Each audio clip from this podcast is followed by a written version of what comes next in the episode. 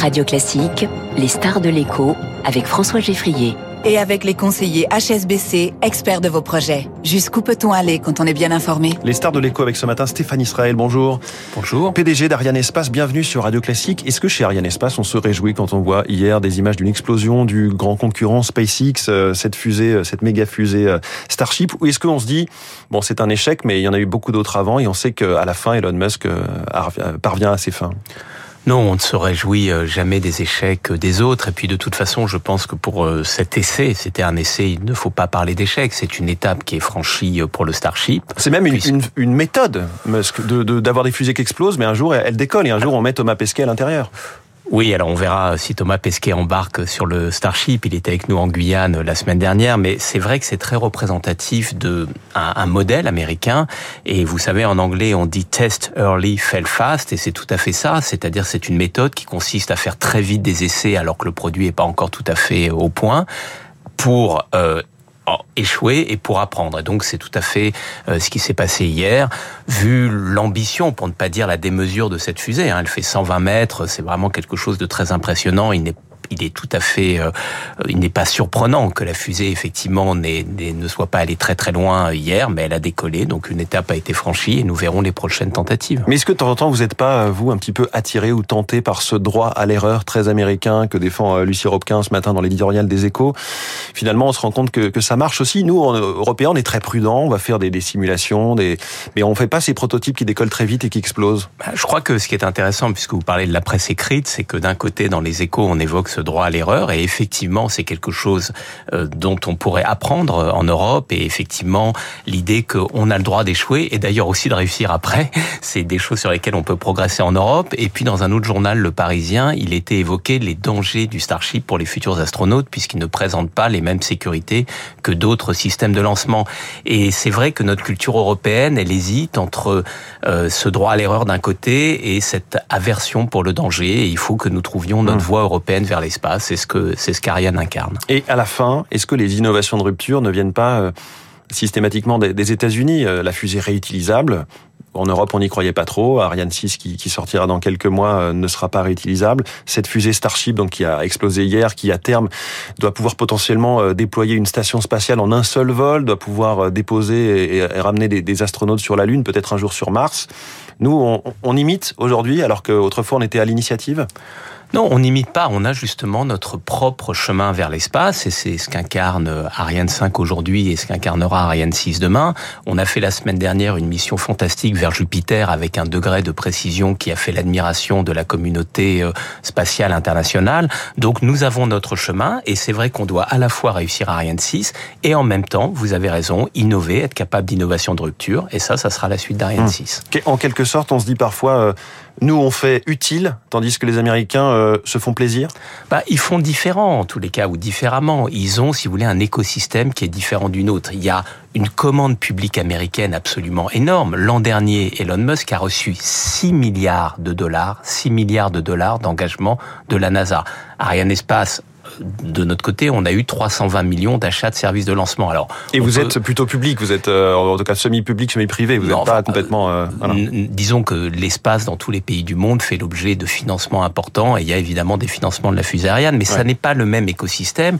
Aux États-Unis, il y a effectivement cette culture de d'acceptation de, de l'échec. Il y a une agence qui s'appelle la DARPA qui est faite pour lancer lancer des projets et puis on verra bien ceux qui vont atterrir puis rebondir. Donc c'est comme ça. Les deux écosystèmes ne sont pas les mêmes. Il y a beaucoup de choses à apprendre des États-Unis, évidemment de SpaceX, mais il faut avoir notre voie européenne vers l'espace, mmh. comme en général. Alors cette voie européenne, c'est donc notamment Ariane 5. Vous étiez à Kourou euh, il y a quelques jours où a eu lieu le lancement de la mission euh, JUICE vers euh, Jupiter. Vous l'avez dit. Euh, est-ce que depuis le lancement s'est bien passé? Est-ce que la, la, mission suit son cours correctement de ce que vous en avez suivi? Oui, de ce que je comprends, on a commencé à avoir quelques cartes postales, mais il va falloir être patient parce ouais, que vous savez que l'arrivée vers les lunes de Jupiter, c'est pour juillet 2031. Donc là, on est aussi dans quelque chose d'absolument fascinant. Et, et euh, ce voyage est, est, absolument invraisemblable. Vous savez, Jupiter, c'est entre 800 et 600 millions de, de, kilomètres de la Terre, et elle va faire un certain nombre de manœuvres qui vont lui permettre finalement d'atteindre ces lunes de Jupiter. Des sauts de puce pour profiter de la, la, la, gravité de certaines planètes. C'est ce qu'on appelle l'assistance gravitationnelle. Elle va faire un certain nombre d'assistances gravitationnelles. Dans 8 ans, elle arrivera vers Jupiter, et là, on va vers les lunes de Jupiter. On va essayer de comprendre s'il y a euh, de l'eau euh, derrière la croûte des lunes de Jupiter, et donc ça va nous amener à beaucoup mieux comprendre euh, les conditions d'émergence de la vie et aussi le système solaire. Donc rendez-vous dans 8 ans, et d'ici là, on va suivre son chemin. Et donc il y a toujours deux jambes un petit peu dans les, les, les buts, si je dois résumer, du spatial européen. Il y a le côté scientifique, l'exploration là vraiment très scientifique, et puis le côté un peu business avec toutes ces startups sur la donnée, l'observation de la Terre, j'allais dire utile, avec aussi des retombées pécuniaires. Oui, bien sûr. Enfin, le, le spatial, c'est à la fois euh, un outil au service d'une forme de souveraineté, une souveraineté euh, en matière de défense et de sécurité. Il y a beaucoup d'espaces oui. militaires, une souveraineté euh, scientifique, les grandes missions comme JUICE. Et puis le spatial, c'est aussi un spatial commercial. Ariane Espace, dans son carnet de commandes, a une d'ailleurs une domination des clients commerciaux. L'an dernier, nous avons signé 18 fusées pour la constellation Kuiper de Jeff Bezos. Donc on a besoin aussi de cet équilibre mmh. entre le souverain, le régalien, et puis la dimension commerciale. Cette mission vers Jupiter, c'était l'une des dernières pour Ariane 5. Ariane 6 doit prendre le relais, notamment pour ce contrat avec Amazon dont, vous venez de, parler. Sauf que voilà, Ariane 6 a plusieurs années de retard. Où en est-on? Est-ce que la date de fin 2023 tient toujours? Alors, ce qui est certain, c'est qu'on est dans la dernière ligne droite de ce grand développement. Mais et parfois, les dernières lignes droites se rallongent. Un alors, effectivement, la, la, la, distance exacte de la dernière ligne droite, nous allons voir. Et ce qui est important, c'est de voir à la fois ce qu'on a franchi et ce qui est devant nous. Euh, il y a une fusée aujourd'hui qui est assemblée sur le pas de tir et qui va servir à faire un certain nombre de tests. Et cet été, on va notamment euh, allumer ce qu'on appelle l'étage principal de la fusée en Guyane. Ça sera un jalon très important. À partir de cet automne, on va commencer à rentrer dans la séquence des étages qui vont arriver en Guyane pour la fusée qui va faire son premier tir. Et en parallèle, on doit qualifier le système. Donc on va surveiller la tenue de tous ces jalons, et notamment ceux de cet été. Et en fonction de leur bonne tenue à l'heure, on pourra préciser la date du premier vol d'Ariane 6. Mais les choses commencent maintenant à se rapprocher. Quand on voit qu'Ariane 6 est en retard, quand on voit que la fusée italienne Vega a eu elle aussi des soucis, euh, est-ce qu'il ne faudrait pas prolonger Ariane 5 ou est-ce que non, c'est pas possible parce que ça n'est pas rentable tout simplement face à la concurrence de SpaceX notamment? La, la, décision d'arrêter Ariane 5, elle a été prise il y a plusieurs années. Elle a été prise pour plusieurs raisons. Ariane 5 était une fusée qui devenait inadaptée au marché, malgré, malgré ses très grands succès, puisqu'elle était trop chère par rapport à un marché qui s'était effondré en volume et en prix.